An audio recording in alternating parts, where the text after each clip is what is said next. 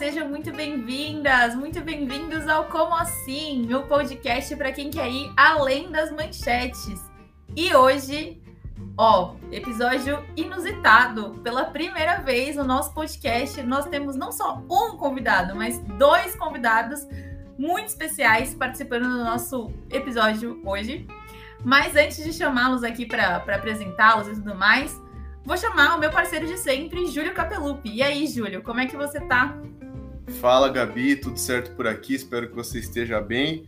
Hoje um episódio novo, realmente, dois convidados aí, o pessoal vai gostar bastante do entrosamento, dois monstros aí da música brasileira. E já tô dando aí a pista do, de qual vai ser o assunto, né? Não é verdade? É isso mesmo.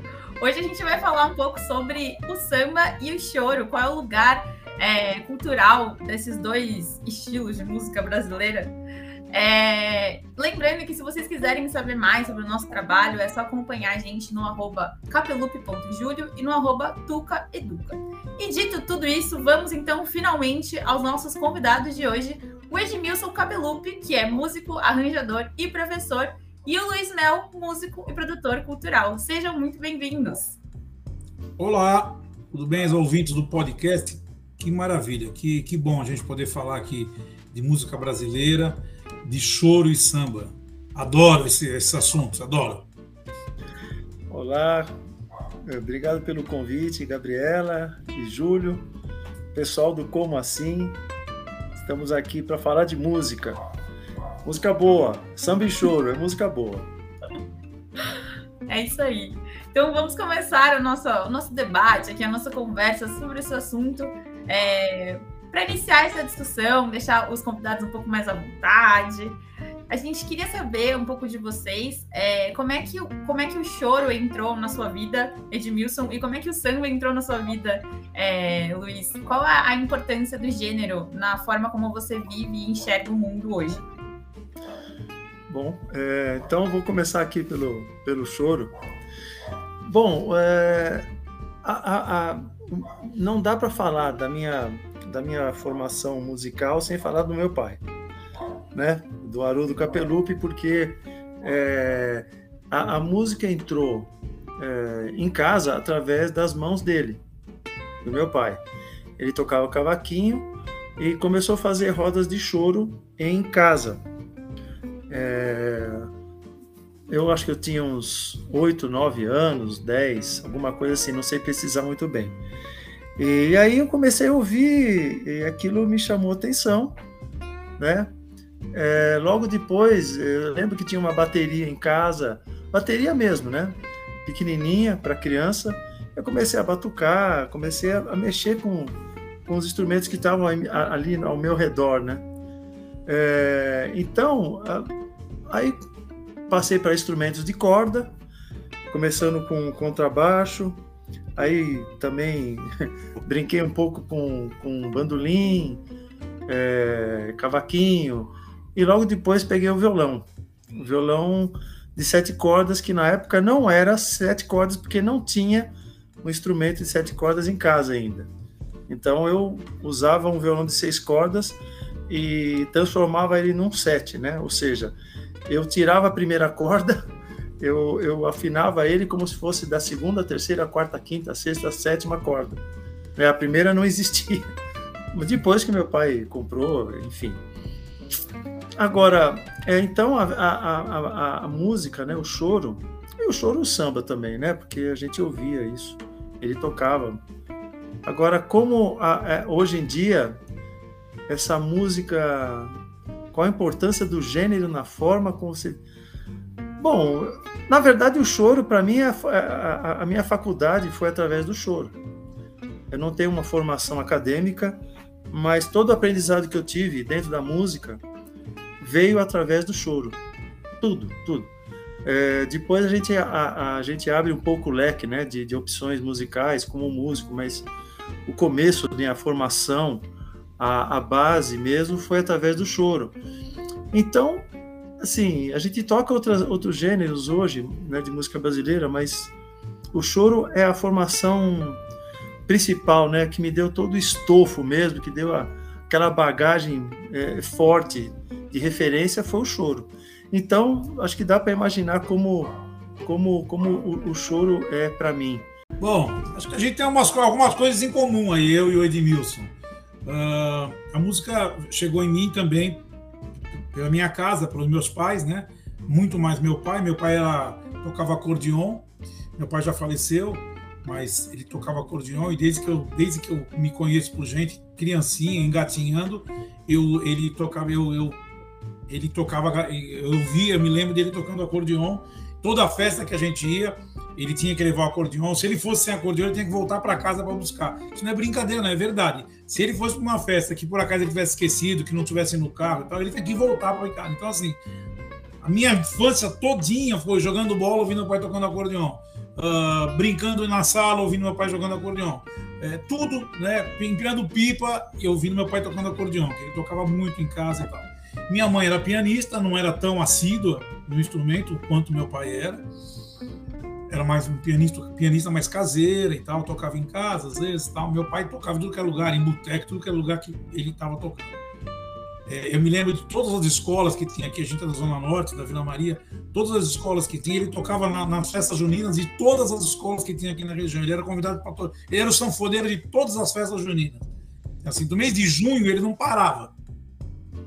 E de um lado, do lado do meu pai e da minha mãe, a mãe da minha mãe, a família da minha mãe, os pais da minha mãe, que são de, da Ilha da Madeira, são de uma região da Ilha da Madeira chamada Paulo do Mar, onde todos eram cantores, cantores mesmo, sabiam cantar.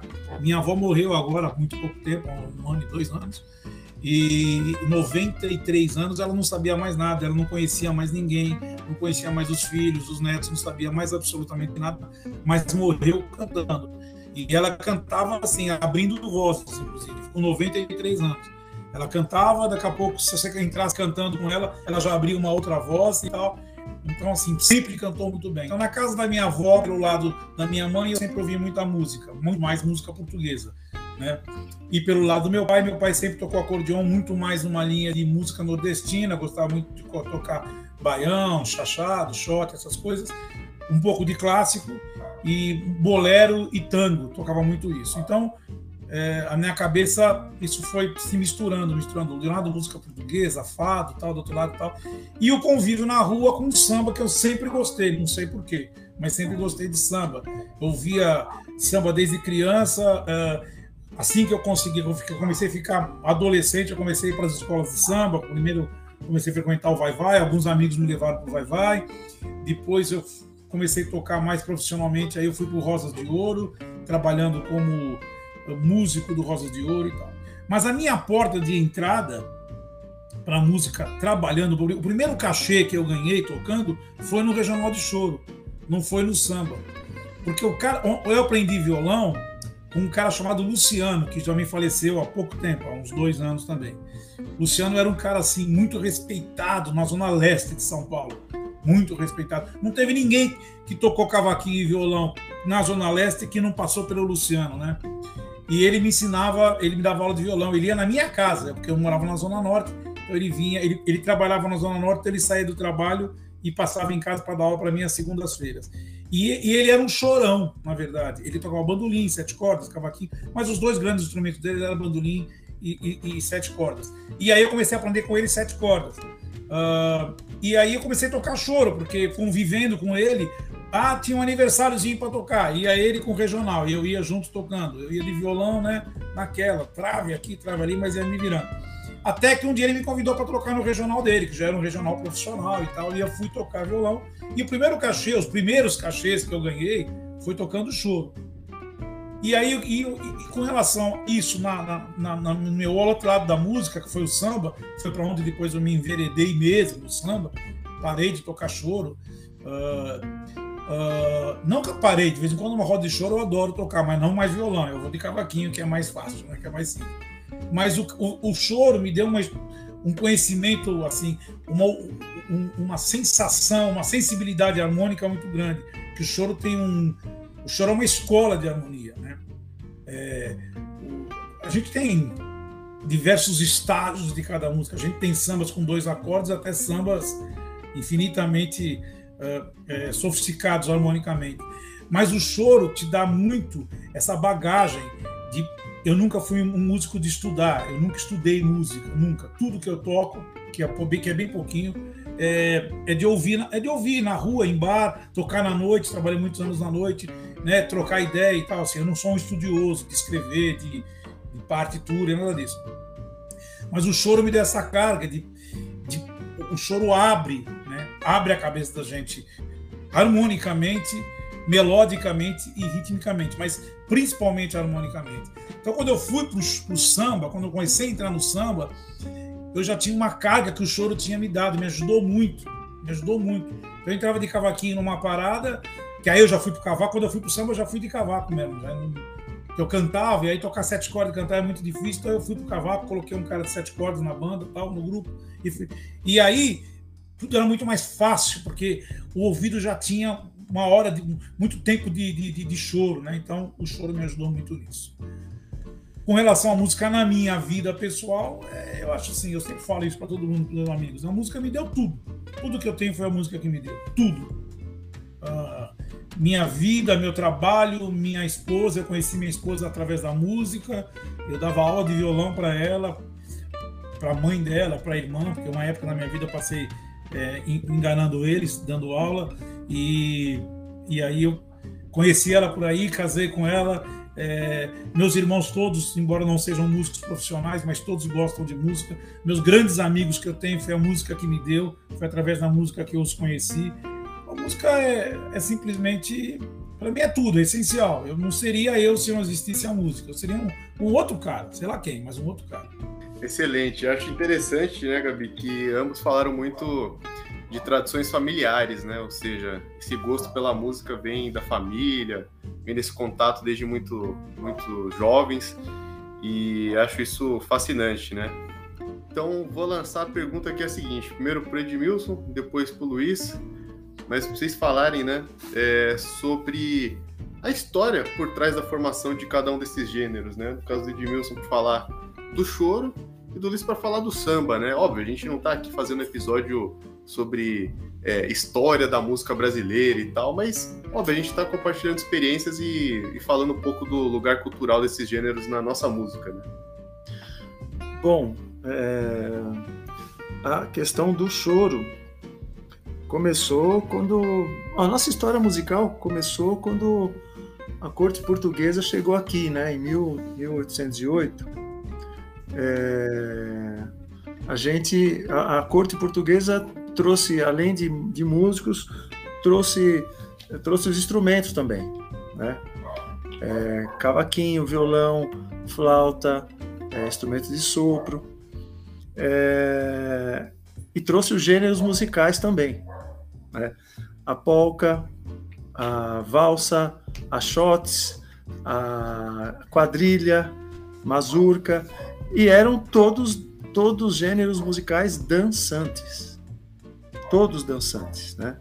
Então, uh, o que, que começou a acontecer? Os músicos brasileiros, né, os músicos é, ouviam nos salões imperiais essa música, não existia partitura, eles começaram a pegar essas músicas e abrasileirar. Eles ouviam dos salões, não tinham acesso, né, a esses salões, porque era uma era corte, né? É, então eles começaram, eles tiravam de ouvido, né? Essas músicas e davam uma, e davam uma releitura para aquilo. É, então a gente, é, o processo foi bem, foi bem, foi bem brazuca, né? Foi abrasileirar esses gêneros europeus que chegaram através da corte portuguesa. E o cara, o cara, um dos caras que deu start para isso, que começou esse abrasileiramento, foi o Joaquim Calado da Silva é, Júnior, é, que era um, um, grande flautista, um cara muito importante na, na sua época, morreu com 32 anos. As pessoas morriam cedo, né? Tinham uma, uma vida muito curta, né? É, e esse cara é que deu start pro, pro choro, essa transformação, na verdade, né? O choro que a gente fala é o jeito de, de interpretar uma melodia. Eu, eu gosto sempre de citar que um, um amigo músico que chama Henrique Cases, ele fala que o choro é tocar uma melodia exacerbadamente sentimental. Né? E, e essa é a cara do choro, né? Essa, esse jeito de tocar. Na época não se, não, não se dava o nome choro a, a um gênero. O gênero veio só no, no século XX, lá 1900 e pouco. Aí sim, aí é, foi, foi, foi elevado a choro, mas antes os chorões é, ia, ia, se tocar choro, tocar choro de uma maneira chorosa, né? bem, bem interpretada, enfim. Então, é, esse gênero é, é deu, deu. Aí o, o Luiz pode até é, complementar, complementar, porque o choro, é, vamos dizer que, sei lá, vamos dar uma data de 1870, tipo isso. Não foi assim, mas foi uma coisa gradativa. Depois, logo em seguida, é, por causa de uma dança realizada nos teatros, né, nas operetas, é, essa dança lasciva, aí apareceu o machixe. E no, e no começo do, do 20, aí sim, esse machixe foi virando samba. Né? Mas o começo da nossa história musical, do choro, ele se deve a esses gêneros europeus que foram transformados e, claro, assim, sem esquecer dos negros escravizados que já tinham trazido, já já estava aqui os batuques, né? Então, eu acredito que juntar os batuques com esses gêneros europeus que foram abrasileirados, essa essa essa essa alquimia de, de, de informações, essa, e, e, aí eu, eu creio que daí veio esse nosso jeito de, de tocar, o choro, a, a, parte rítmica, né, o swing, é, a, o, o, jeito gingado de, de fazer, de compor.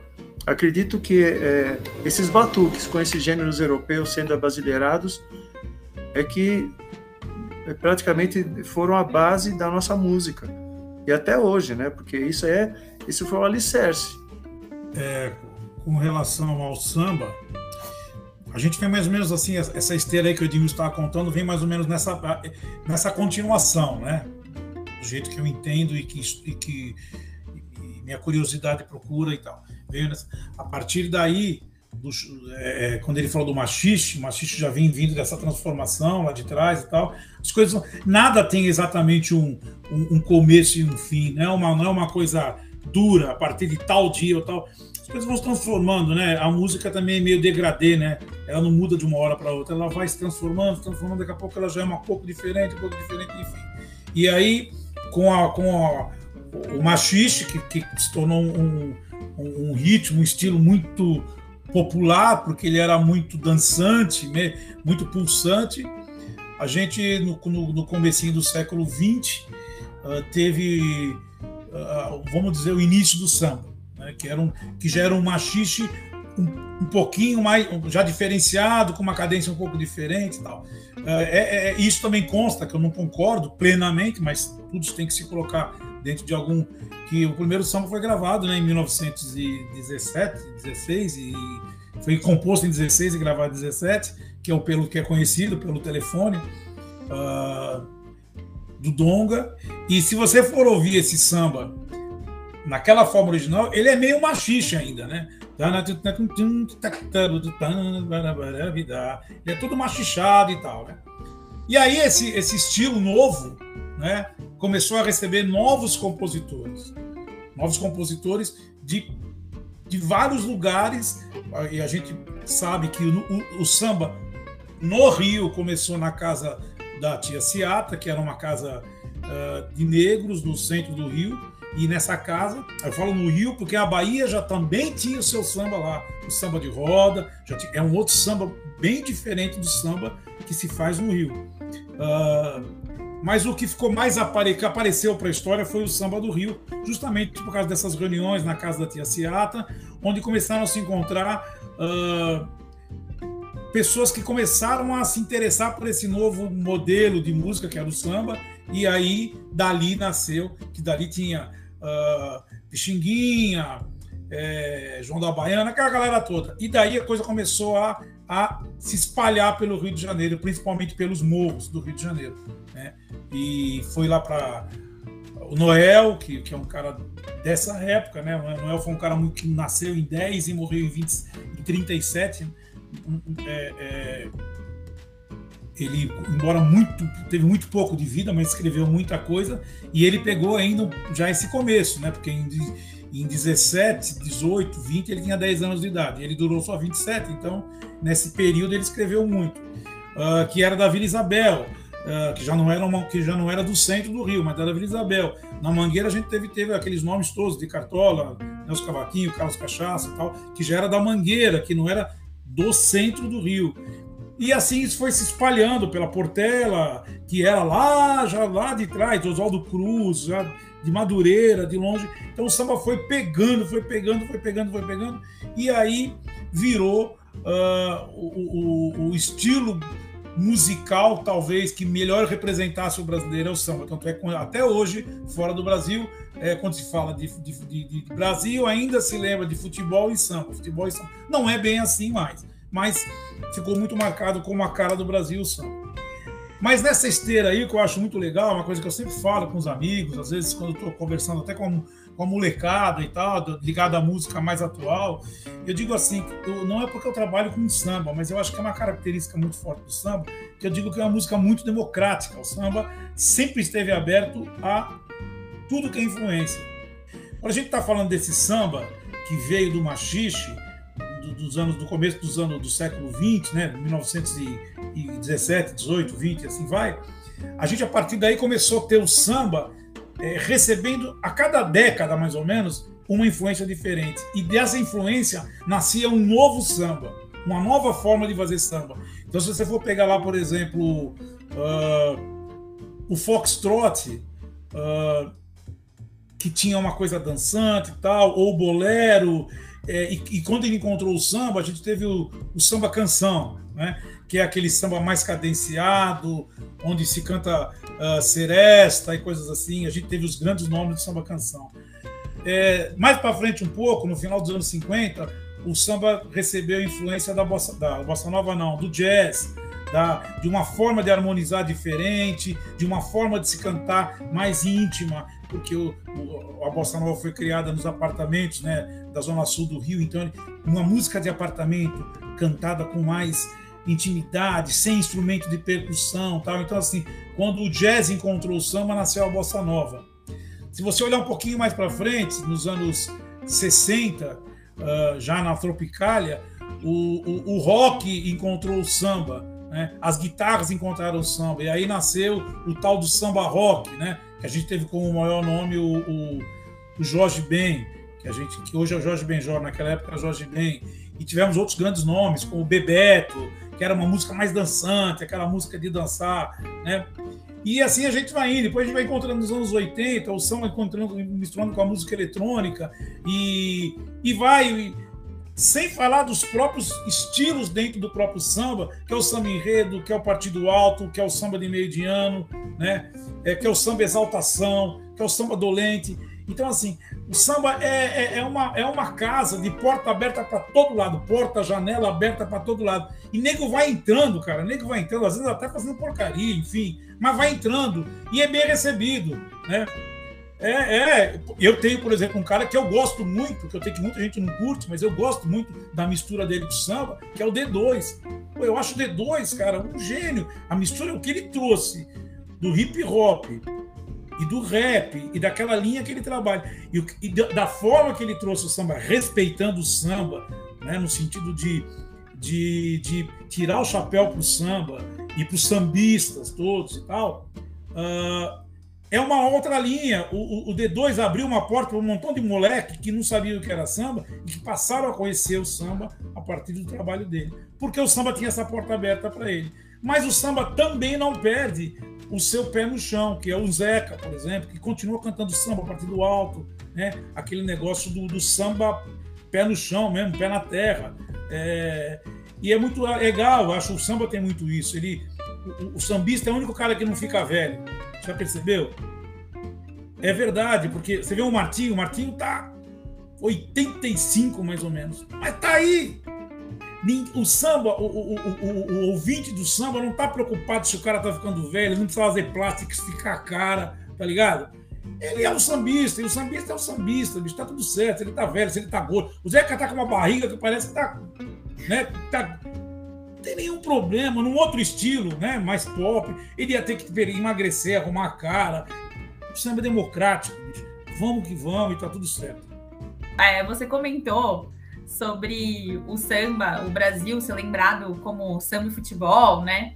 É, e aí até já chegou num ponto que, que a gente queria mesmo perguntar para vocês dois, que é em relação a como é isso hoje, como, como o que era chamado antes de samba e choro atualmente continua sendo a mesma coisa, é, passou por muitas mudanças, é, as pessoas, a, vamos dizer assim, as pessoas que, que curtem esse tipo de música hoje, elas entendem como a mesma música que veio, de onde surgiu, ou não? Ou isso mudou muito? Qual é o lugar hoje do samba e do choro? Bom, é, é uma pergunta difícil de, de, de, de se perceber do público, né? Porque a transformação sempre acontece. Por quê? Bom, a gente tem, primeiro, a gente tem outros, a gente tem instrumentos musicais muito mais sofisticados, tem luteria especializada para todos os instrumentos, né? A gente tem cordas melhores do que se usava antigamente. A gente tem a tecnologia, né? Se você pegar uma gravação de 1950, o som vai estar tá bacana, vai estar tá bom, vai estar tá bonito. Mas se você pegar a gravação de hoje, né, atual, a gente tem outros microfones, outros gravadores. Hoje você pode gravar em casa, olha só. E há, há 20 anos atrás você tinha que ir para um estúdio para ir gravar. Hoje você tem um computador bom, um software, um microfone e uma interface, você faz gravações na sua casa. Então, essa mudança ela, ela é inevitável. Agora, eu, assim, eu acho uma mudança saudável também, porque cada músico que, que chega para tocar choro e, e, e, samba, eu acho que o samba é um pouquinho diferente hoje em dia. Hoje com o advento da década de 90 do pagode, deu uma, deu uma, uma, uma direção diferente.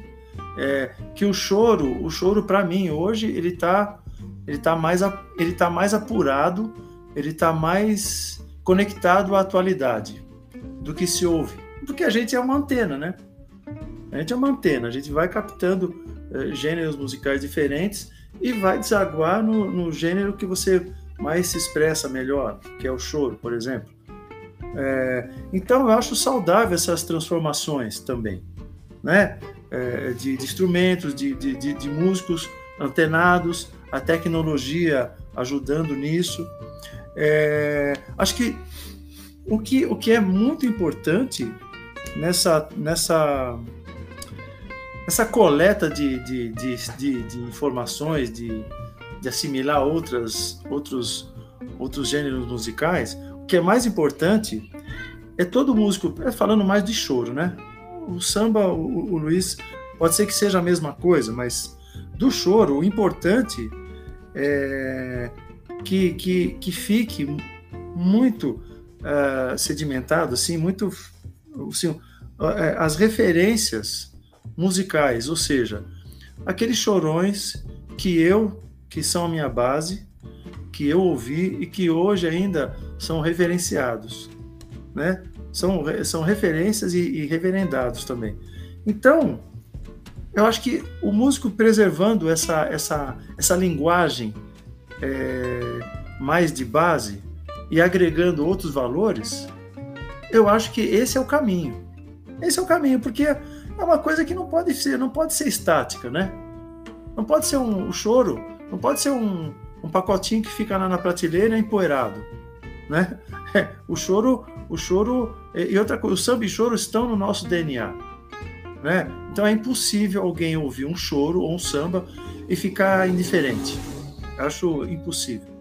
Né? Então é, as pessoas notam, é, às vezes põem, é, ah, o, o, choro. A gente antes de começar, né? Eu, eu fiz uma fiz uma, uma correção, né, de falar, olha, não cite chorinho porque os chorões não gostam. É, eles não gostam. Eu também não gosto de. Ah, vou tocar um chorinho. É um diminutivo que não, não tem porquê. Porque ninguém fala sinfoniazinha, né? Ninguém fala. Sambinha também, às vezes, os caras arriscam. Ah, vamos fazer um sambinha? Poxa vida. É samba, é choro, é machixe, é polca, é, é chula, é machixe, é, é, é shot, é forró, é baião, é isso. Então, eu acho muito importante essa, essa base.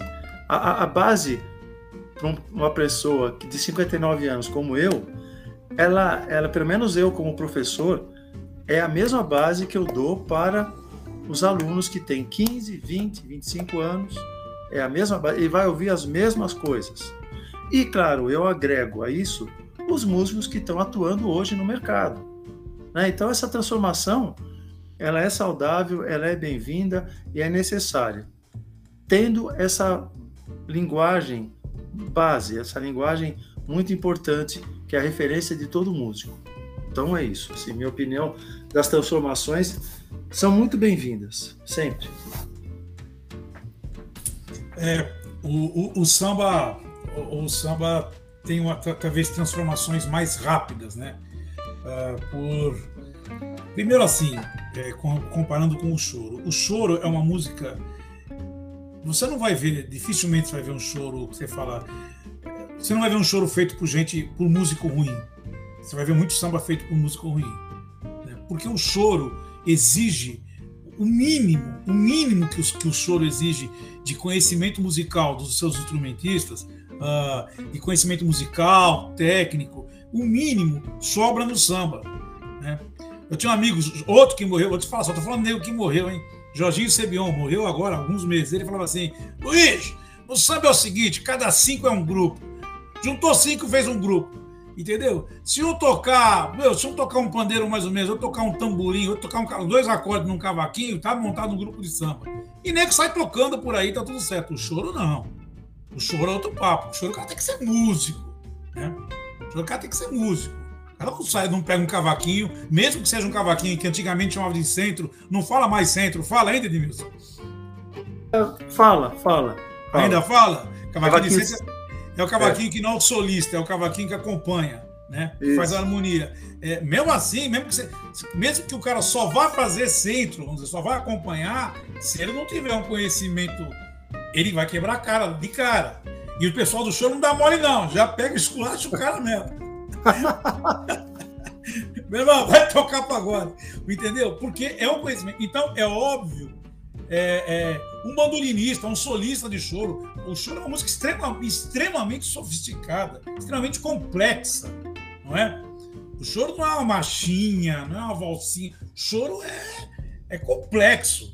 Né? E, qualquer, qualquer lado de for que você for, do choro que você for andar, o choro de Pixinguinha, que é diferente do choro do Jacó, que é diferente do choro do Sivuca, que é diferente do choro. Ele está extremamente complexo. Então, é, é, as mudanças dele são sempre muito sofisticadas, eu acho. Tudo que eu vejo do choro, eu acho muito sofisticado, eu acho muito bacana. O samba já tem outra parada. Quer dizer, meu, juntou três, já viu. E aí qualquer coisa que faz. Então tem coisas que eu vejo no samba que eu fico extremamente chateado. Porque eu falo, pô, é possível, cara. Os caras não podiam caprichar um pouquinho mais, podiam perder mais uns 15 minutos nessa música, fazer uma coisa um pouco melhor, né? Mas vale, também que é uma expressão popular e tal. Então o samba tem isso. E outra coisa que eu acho que, que, que o choro não passou por isso e, e o samba passou é, é o mercado, né? O mercado. A gente, isso que, o Edmilson inclusive citou agora há pouco, uh, o, o, nos anos 90 estourou o tal do pagode. Anos 90, anos 80, né? Final dos anos 80, o tal do pagode, que é uma expressão, um nome pagode. Pagode, pagode não é um estilo musical, pagode é uma reunião para se fazer música, e, nem, e não necessariamente samba. Né? É, é, mas o, o, o, samba usou muito isso. Ah, vamos fazer um pagode. Vamos fazer um pagode é fazer uma reunião de sambistas que vão comer, beber e fazer música.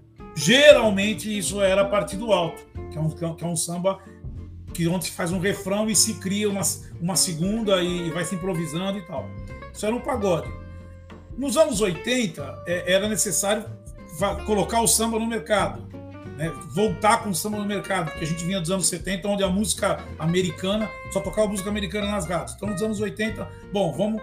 E aí, o que, que eu fizer? Se a gente pegar o samba, esse, esse samba, e colocar o nome de samba, vai ficar uma coisa de velho. Naquela, naquela época, samba era coisa de velho.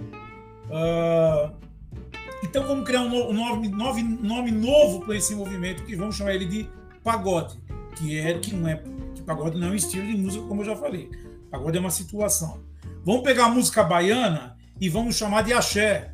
Axé não é um, até ali não era um estilo de música, axé é um comprimento, né? Axé é uma energia. É, mas vamos chamar de axé. E aí as gravadoras começaram a lançar os produtos, o samba com o nome de pagode e o axé com o nome e a música baiana, que a gente já tinha lá um montão de gente fazendo música baiana, tal, com o nome de axé.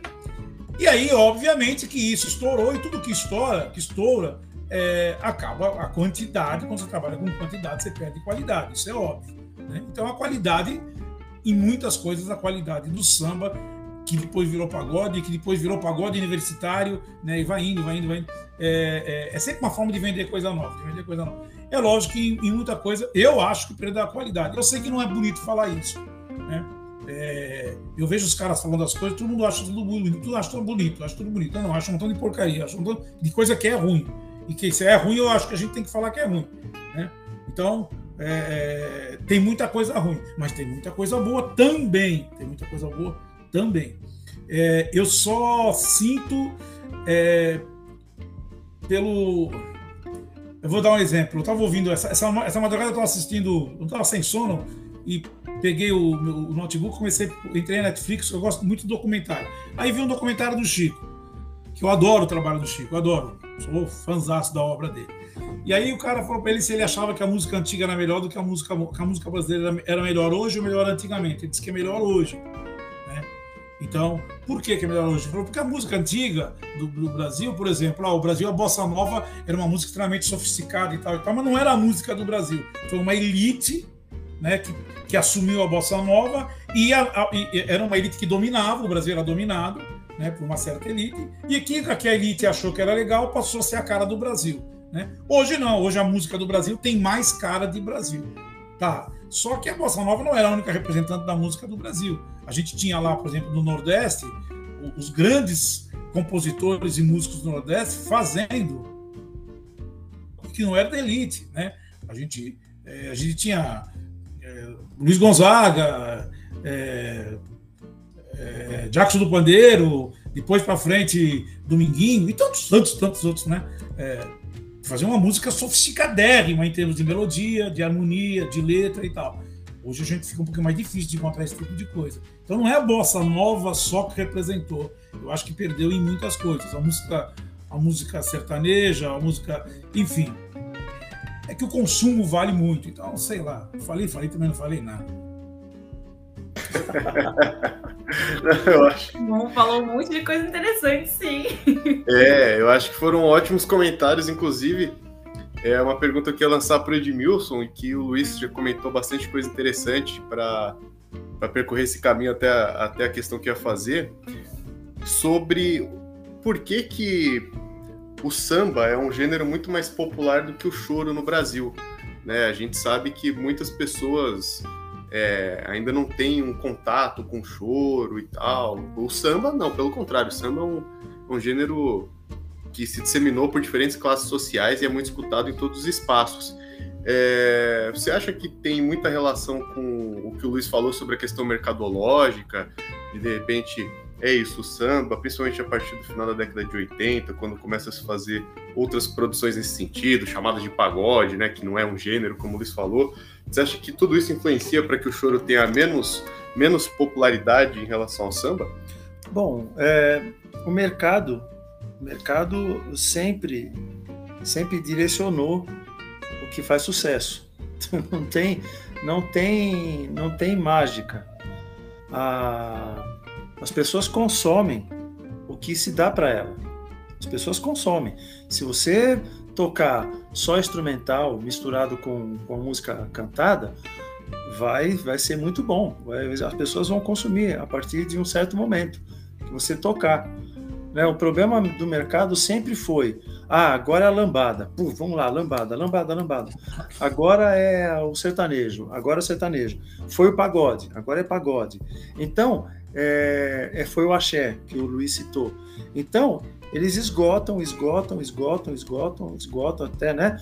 É, o sertanejo que a gente fala começou, apareceu com essas duplas, essas duplas é, mais tradicionais, que hoje são tradicionais, né? Chitãozinho Chororó, Zezé de Camargo e Luciano. A partir daquele momento é que se chamou sertanejo, né? Porque a música, a música é feita por viola, violão, dois, duas pessoas cantando, era a música caipira, né? E aí, quando começou a fazer sucesso, embalaram, puseram num, né, um embrulhinho com um lacinho vermelho e falaram: Ó, oh, isso aqui agora é o que vai fazer sucesso, é o sertanejo. E nessa época ainda, os, os, os artistas viviam muito de vendas de disco, né? Viviam muito de vendas de disco e shows também, mas venda de disco era uma renda muito pomposa, né? É, agora, é, eu penso assim. Agora, é, assim, é claro que uma, uma música que tem letra, comunicação verbal, ela, ela chega muito rápido né, nas pessoas, né? E o choro, existe choro cantado, mas, nossa, é, 2%, 1% eu acho que é. Sim. Porque a maioria das coisas é tudo instrumental. E como não se toca, as pessoas não têm muita paciência para ouvir. É, acho que hoje em dia a única rádio que toca, é, que tem na programação choro, é, é, a USP. Que eu lembre, é a USP. Não sei se o, se o Luiz lembrar de outra, é, mas eu, eu só ouço a, a USP que, que toca de tudo. Toca de tudo. Toca samba, toca música folclórica, toca de tudo. Então, é o mercado. Infelizmente, a gente não tem um mercado é, é, democrático. Só queria falar aqui para o Luiz que o, o, choro também é, a roda de choro é bem democrática, viu? Chega, qualquer um toca. Às vezes, pode ouvir um resmungo de um, de um ou outro, falar, né, quando o cara não sabe acompanhar certas músicas e, e não está bem preparado na, na roda. Mas hoje em dia, a moçada que toca já recebe muito bem. Assim, mesmo quem não toca não, não sabe muito bem acompanhar ou solar. Os músicos de hoje, de, de, os chorões atuais, eles já, já, já encaram como, como um movimento muito mais democrático, muito mais aglutinador. É, então, eu acho assim, infelizmente, o mercado não é democrático. Ele, ele, ele, é, ele é feroz, ele é selvagem. Então, o que está tocando é aquilo ali. Ah, então vamos embora. Então, é, e outra coisa, isso, isso se reflete nas casas noturnas, no, nos eventos. Assim, o cara vai, o cara vai casar. Imagina que vai contratar um grupo de choro para fazer música no, no casamento ou para a noiva entrar. Mas de jeito nenhum. Eu tive, graças a Deus, quando eu casei, tinha composições minhas e amigos meus tocando. Mas, né? É, então isso o mercado se reflete, ele espalha para tudo que é, que é evento que tem música. O choro é, nossa, é muito, muito difícil de ser lembrado nessas situações. Então é por aí, mercado, mercado feroz, mercado selvagem, não tem, não tem, não tem refresco. É, é, é, é o dinheiro, é o capitalismo falando alto. E a parte cultural de um país que, que ajuda o desenvolvimento, né? de um país não, não, não tem, fica sem espaço. É, é, acho que até várias coisas que o, que o Edmilson falou agora deram um pano para eu puxar uma pergunta para o Luiz, que tem muito a ver com essa questão do mercado e de, e de como o samba se popularizou e acabou se transformando em um gênero que, como o Luiz já falou, não era um gênero, mas hoje é reconhecido como um gênero, talvez, porque foi uma forma de embrulhar um samba mais popular, não sei.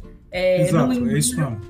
É, e aí queria que o Luiz falasse um pouco sobre, então, porque você disse que o pagode não era um gênero, mas hoje ele é visto como um gênero. Então, como, qual é a diferença do pagode para o samba? Como, como que você escutando fala, isso aqui não é, isso aqui não é samba, isso aqui é pagode, ou não, isso aqui é samba, isso não é pagode?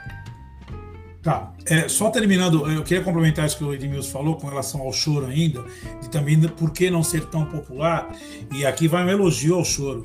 É uma coisa que eu admiro. Você não consegue fazer um choro pegajoso, sabe? Um mela, a gente chama de mela cueca, que é aquele negócio que o cara ouve uma vez, duas vezes sai cantando. Não dá. O choro é uma coisa tão rica, melodicamente, harmonicamente, que não dá para você fazer um mela cueca, sabe? Um, um, choro de três notas que o cara sai. Não dá. E no pagode, por exemplo, ou mesmo no samba, mesmo quando eu vou pegar a sambista mais velha aí que fez, tinha um, tinha um samba que chamava assim, como é que era? É, toma mais um limão, que, que, que, que, você fica bom, negão, entendeu? Era um, era um velho, porra, eu dou nome mesmo pros caras. É, Gracia do Salgueiro, dizer, toma mais um limão, que, que, que, que, que você fica bom, negão, entendeu? O choro não cabe isso. Não dá pra fazer um choro você fazer, fazer um choro, meu, e daqui três semanas é sucesso. Não dá. O choro tem uma sofisticação tão grande que não dá pra fazer porcaria. Por mais simples que você faça, ele pede na sua estrutura, na sua base, o um mínimo, o um mínimo que vai fazer dele uma música boa.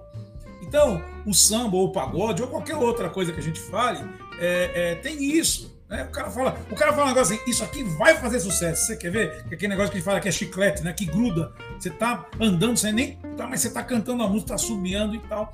Porque é uma coisa feita instantânea, para fazer sucesso. Pra, né? E depois de dois meses, três meses, já ninguém mais canta aquilo, já foi embora, né? totalmente descartável.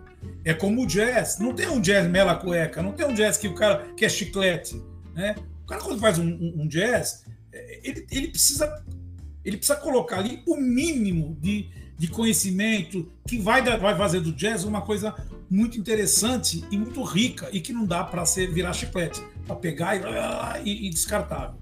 Acho que o choro tem esse lance na música brasileira. Agora, quando você fala a diferença entre um pagode e o, e Não é uma diferença química ou uma diferença matemática, e na minha interpretação. Lógico, cada um tem uma na minha. Eu, eu consigo entender o que é um samba e o que é um, um, um pagode. Primeiro, uh, é muito claro, quando você ouve um pagode, você percebe que ele foi feito para fazer sucesso.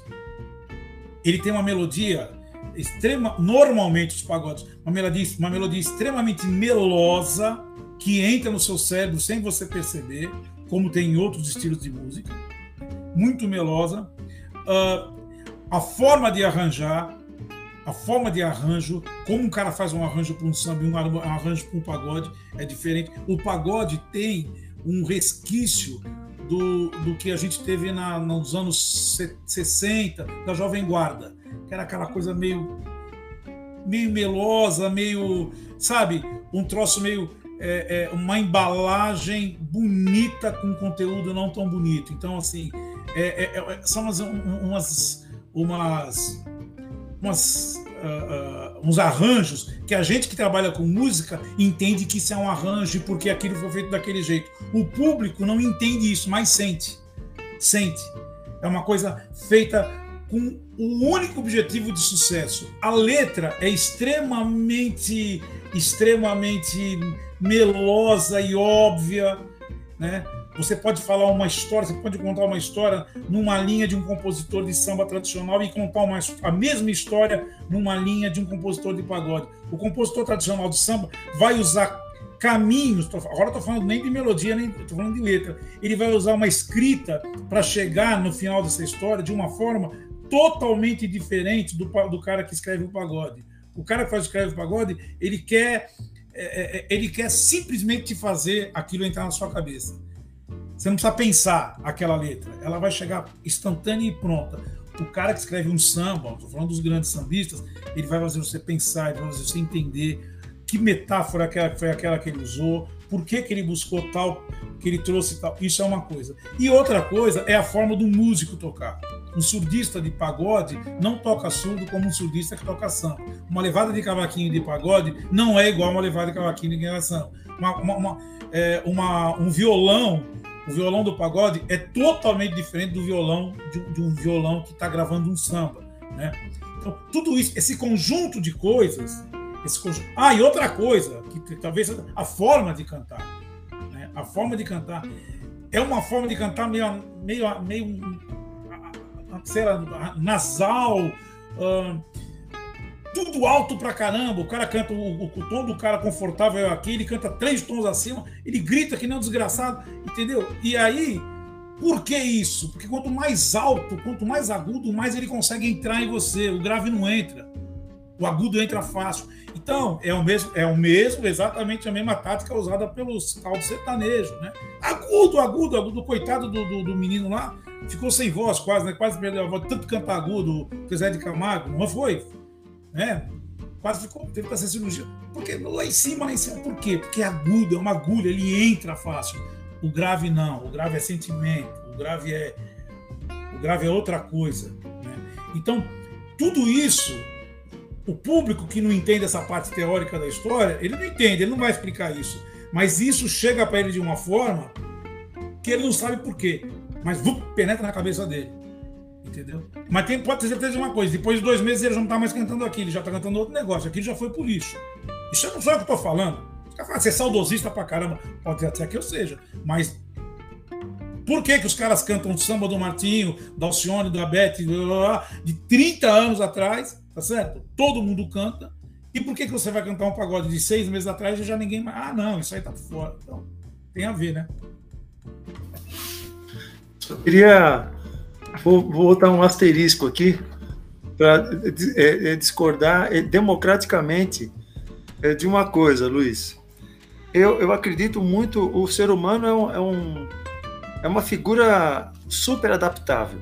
O ser humano é adaptável. Você vê tem cara que lá, e, e não sei aonde, ah, tem gelo, ah, o rio, o rio tá, tá lá, não sei quantos graus abaixo de zero, o cara mergulha ali. Se a gente faz isso, a gente caixa prego. Então, é, é, o que, o, por que, que eu comecei falando isso? Porque é, se eu chegar para qualquer pessoa, quer dizer, não qualquer pessoa, mas uma idade 25, 30 anos e cantarolar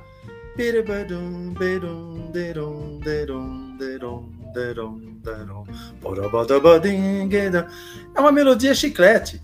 Vocês podem não conhecer, mas a partir do momento que ouve, esse é o Odeon do Nazaré, que já foi tema de novela A Sucessora. Aí tem, é, por exemplo, Pecado Capital, aquela a, primeira versão da novela, né? Que tinha tema de tinha uma música do Anacleto de Medeiros, que é um dos pilares do choro. Tinha uma música que chamava Boêmio. Isso, isso. Tem, por exemplo, Carinhoso. Carinhoso, assim, harmonicamente é uma música dificílima de, de, de, de tocar e todo mundo canta. Sim, assim, você vai tocar em algum bar, algum show, né? É, as pessoas cantam e, e, e, é de uma dificuldade harmônica e, e melódica, né? Uma, além de ser linda, né? Então, eu acredito muito nessa questão de tocou, as pessoas é, têm, têm, têm dentro de si uma, uma, uma memória afetiva que vem de, de outras gerações. Eu acredito muito nisso. Tocou várias vezes, música boa.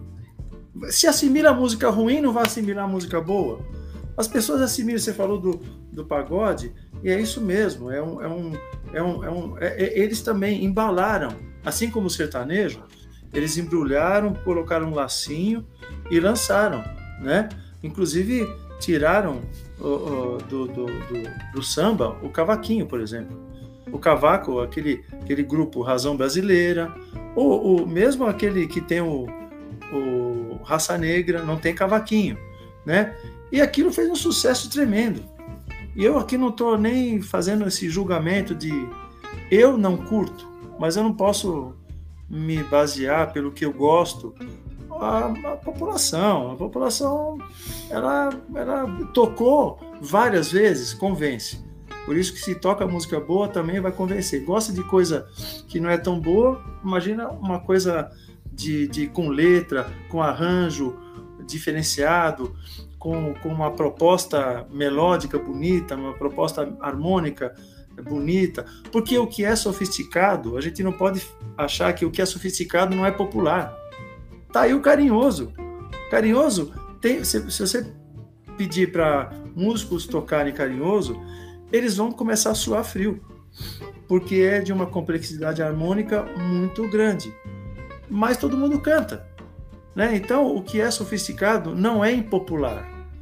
Eu acho assim, tocou, é música boa. O Dominguinhos, Dominguinhos, aquele aconchego, né? O aconchego que é de, dele e, e da nossa, a parceira dela, dele, Anastácia. Anastácia. É uma música assim que ela tem uma beleza melódica e harmônica sofisticada, mas é popular demais. Olha que isso aqui tá muito bom. Isso aqui tá bom demais, né? É, é tudo é um jogo de palavras, é, né? De, de, de parece um trava-língua. E é trava-língua. Se você continuar cantando, é capaz que dá uma enroscada. O que é sofisticado não é impopular. E, e melodia chiclete, você tem razão. A melodia, quando é chiclete, ela pega, pega mesmo, ela gruda. Mas não é o que é, mas não é só o que é popular e fácil de cantarolar, que é chiclete. Essa música mesmo, o Deon, que eu cantarolei, Apanhante Cavaquinho,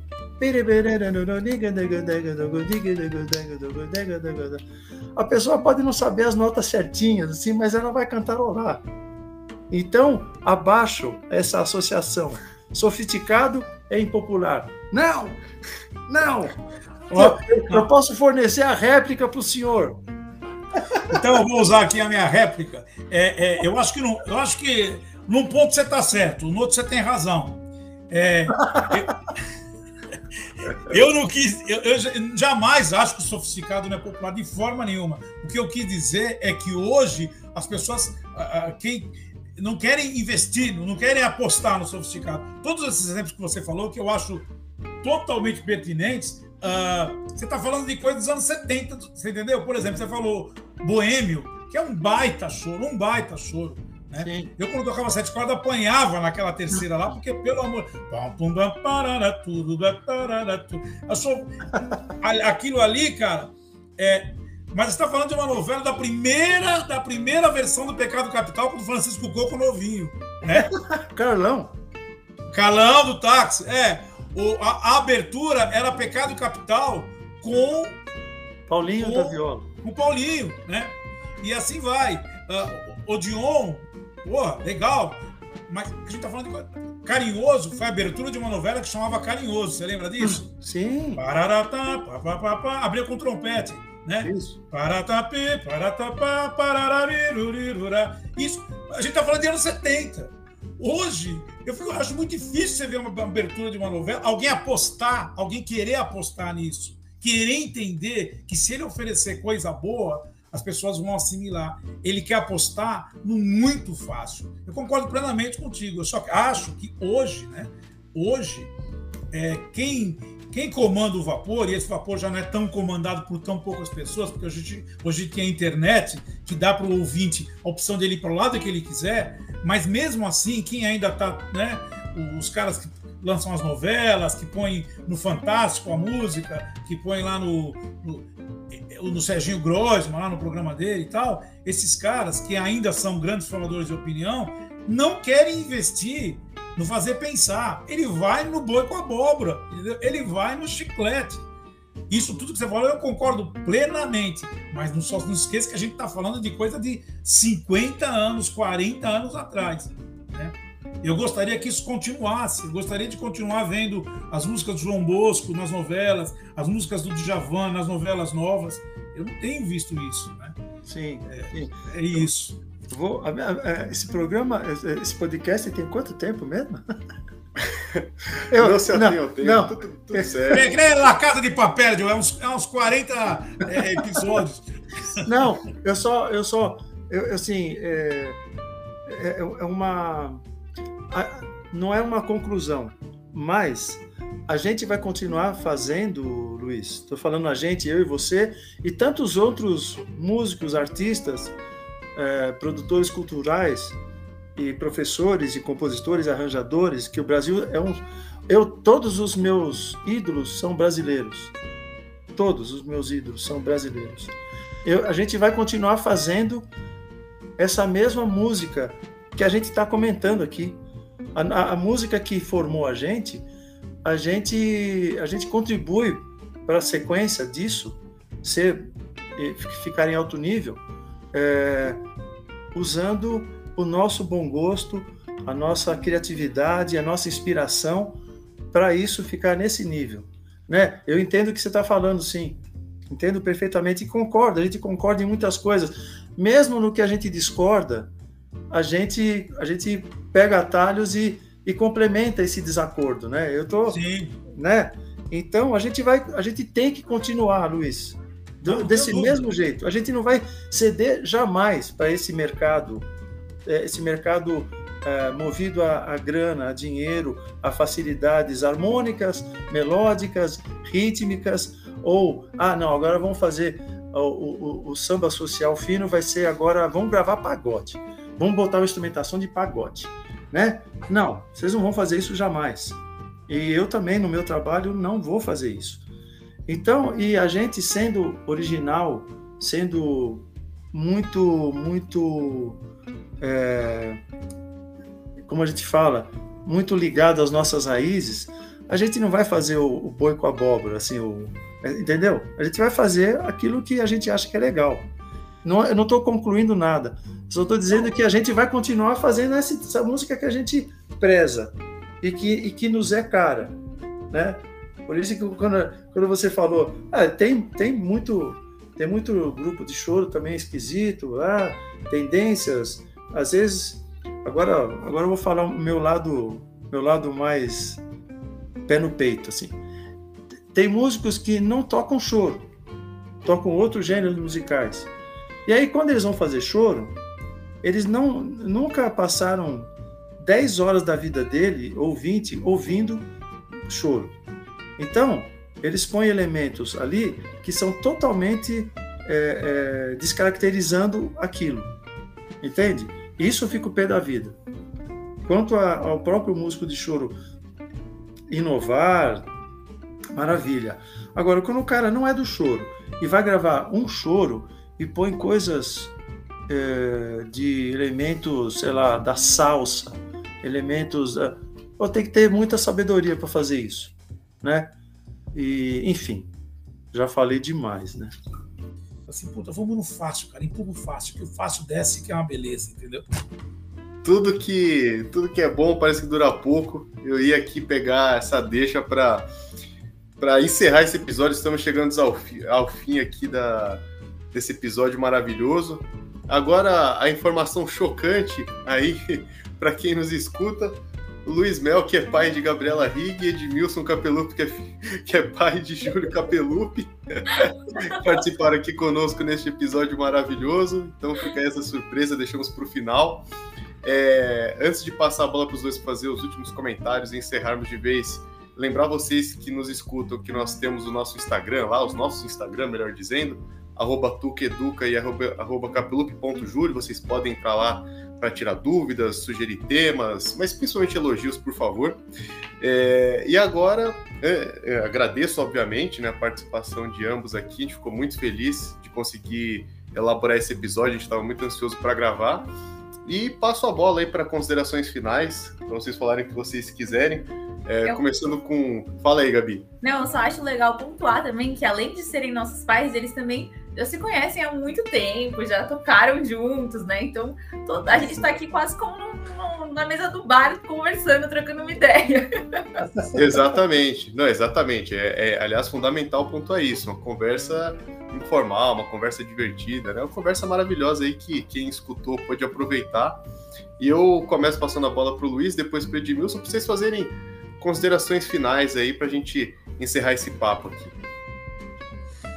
Bom, é óbvio agradecer por esse convite, por, por, por, falar de música, que é o que eu mais amo, é, que é o meu trabalho, e, e, ainda mais falar com vocês, né? Nossos filhos, muito mais gostoso, sinto muito mais em casa, muito mais à vontade. É, fico muito feliz de vocês colocarem na pauta de vocês, esse podcast de vocês, a música. É, e deixar muito. Uh, deixar aqui meu, meu finalmente é que às vezes a gente pode parecer um pouco rabugento, uh, e, e, eu não acho que, que, que, a gente. Acho que ser rabugento também é um direito de cada um, né? Mas é que eu também, às vezes, sou um pouquinho amargo de falar que isso não é legal, citar nome, que às vezes também nem que fala mal, mas não pode citar nome, então eu falo nome mesmo. do que, que eu não gosto, é porque eu vejo todo mundo falando bem de todo mundo só, entendeu? E, e não é. Se eu não gosto, eu não gosto. Então acabou, eu falo que eu não gosto. É, e tem muita coisa boa. Eu não sou rabugento. Tem muita coisa boa na música brasileira, graças a Deus. Muita coisa boa, certo? Uh, e é por isso que, tô, que a gente está aqui ainda, né, trabalhando nisso, porque existe um caminho para a gente trabalhar. Uh, agora, quando não gosta, não gosta. Acabou. Só isso. Acabou.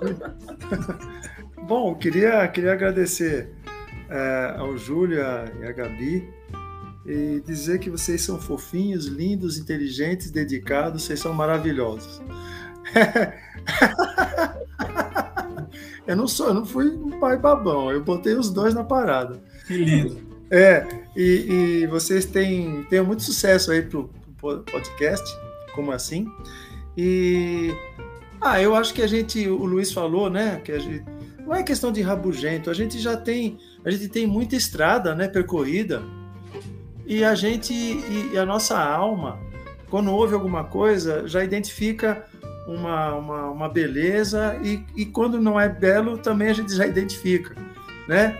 Eu como professor eu, eu, eu tenho que ter muito cuidado com o que eu falo para os alunos do que eu gosto e do que eu não gosto. Mas é difícil não expressar quando eu não gosto, né? É, e, e, então a gente a gente tem esse direito também. Agora eu assim eu não tenho não, não tenho uma finalização antológica para esse podcast, mas eu queria agradecer. Eu pô, fiquei muito feliz de, estar conversando com o meu filho, conhecer a Gabi é, não pessoalmente, mas virtualmente. E o Luiz, a gente, a gente tem se visto, né? Pelo menos esse ano a gente se viu umas, umas três, quatro vezes aí, almoços patrocinados, não, almoços que foram agendados por outros amigos em comum que a gente tem, né? Sim. Né? E, e assim, eu, eu vou, vou gostar muito é, quando, quando numa, numa, numa democracia musical, a gente, a gente conseguiu ouvir de tudo. O que o Luiz falou de, de quem aparece na TV é a mesma coisa, quem toca na rádio, quem toca na TV, a gente vê sempre as mesmas pessoas. Poxa, eu vou ficar muito feliz quando a democracia chegar nessa, nesses veículos, né? E a gente ouvir um de tudo. Ouvir tudo, tudo, tudo que é música brasileira. Chega! Muito obrigado. Beijo para todo mundo. Beijão, pessoal. Valeu! Valeu. Gabi, algum comentário antes de encerrar? Só também agradecer, muito, foi muito legal, como a gente já esperava em julho. É, muito, muito feliz de ter vocês aqui. E é isso, muito, muito, muito obrigada. A gente, muitas histórias que vocês contaram, acredito que tanto o Edmilson como o Júlio deve ter tido a sensação que eu tive de pensar, hum, já escutei essa história, hum, isso aí eu já e tantas outras que eu falei, nossa, eu não sabia disso, nossa, aprendi ainda mais. Então, muito legal, muito obrigada por terem topado e, falado com a gente. E muito obrigada, Edmilson, por todos esses elogios, assim, que, que não... Se a gente não tivesse dito que são nossos pais, não teria ficado absolutamente nada escancarado. Não, né? ah, então, então é isso, pessoal. Muito obrigado por quem nos escutou até agora. Semana que vem tem mais episódio. Um grande abraço e tchau!